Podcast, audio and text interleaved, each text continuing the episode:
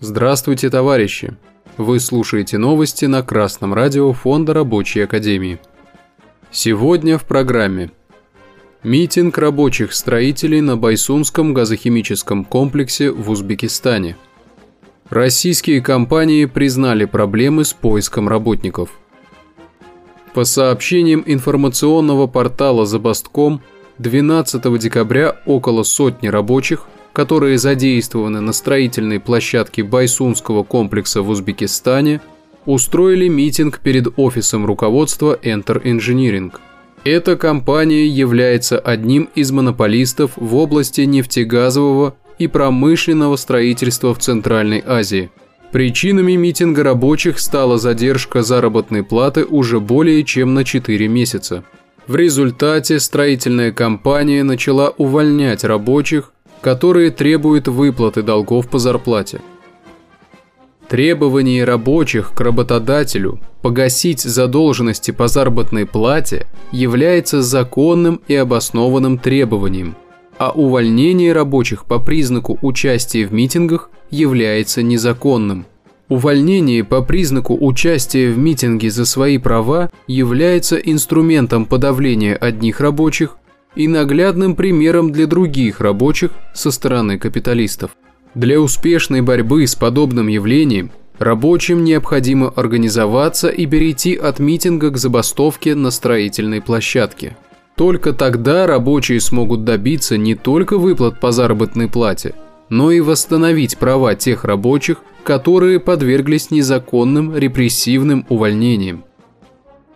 Российское новостное интернет-издание «Лента.ру» опубликовало исследование кадровой компании «Ютим», из которого следует, что 83% опрошенных российских компаний испытывают проблемы с поиском работников. Как отмечается в исследовании, 74% компаний пытаются решить проблему кадрового голода посредством увеличения заработной платы. Однако в исследовании можно встретить такие утверждения – Цитата. «Увеличивать вознаграждение бесконечно невозможно. Такой подход перегревает рынок, ведь зарплаты увеличиваются вынужденно, без подкрепления ростом реальной производительности труда. В некоторых ситуациях работодатели буквально переплачивают специалистам, увеличивают оклады, чтобы привлечь или удержать сотрудников компании – это истощает запас прочности и конкретного бизнеса, и экономики в целом, а также способствует росту инфляции. Конец цитаты.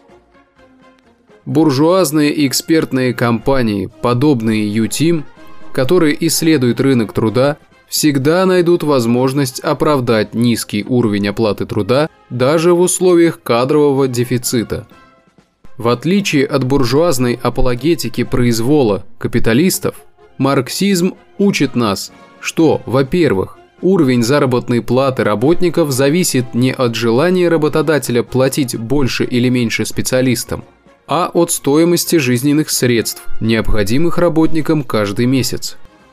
Во-вторых, инфляция есть инструмент государственного регулирования в капиталистических странах – которое сводится к повышению цен на все товары, кроме товара рабочая сила. То есть повышают цены на все жизненные средства без повышения заработной платы. Поэтому каждый работник должен знать и уметь рассчитывать объективный, обусловленный уровень заработной платы в своем городе. С подобными расчетами и методикой можно ознакомиться на сайте Фонда рабочей академии. Новости читал Сергей Воробьев с коммунистическим приветом из города Пензы.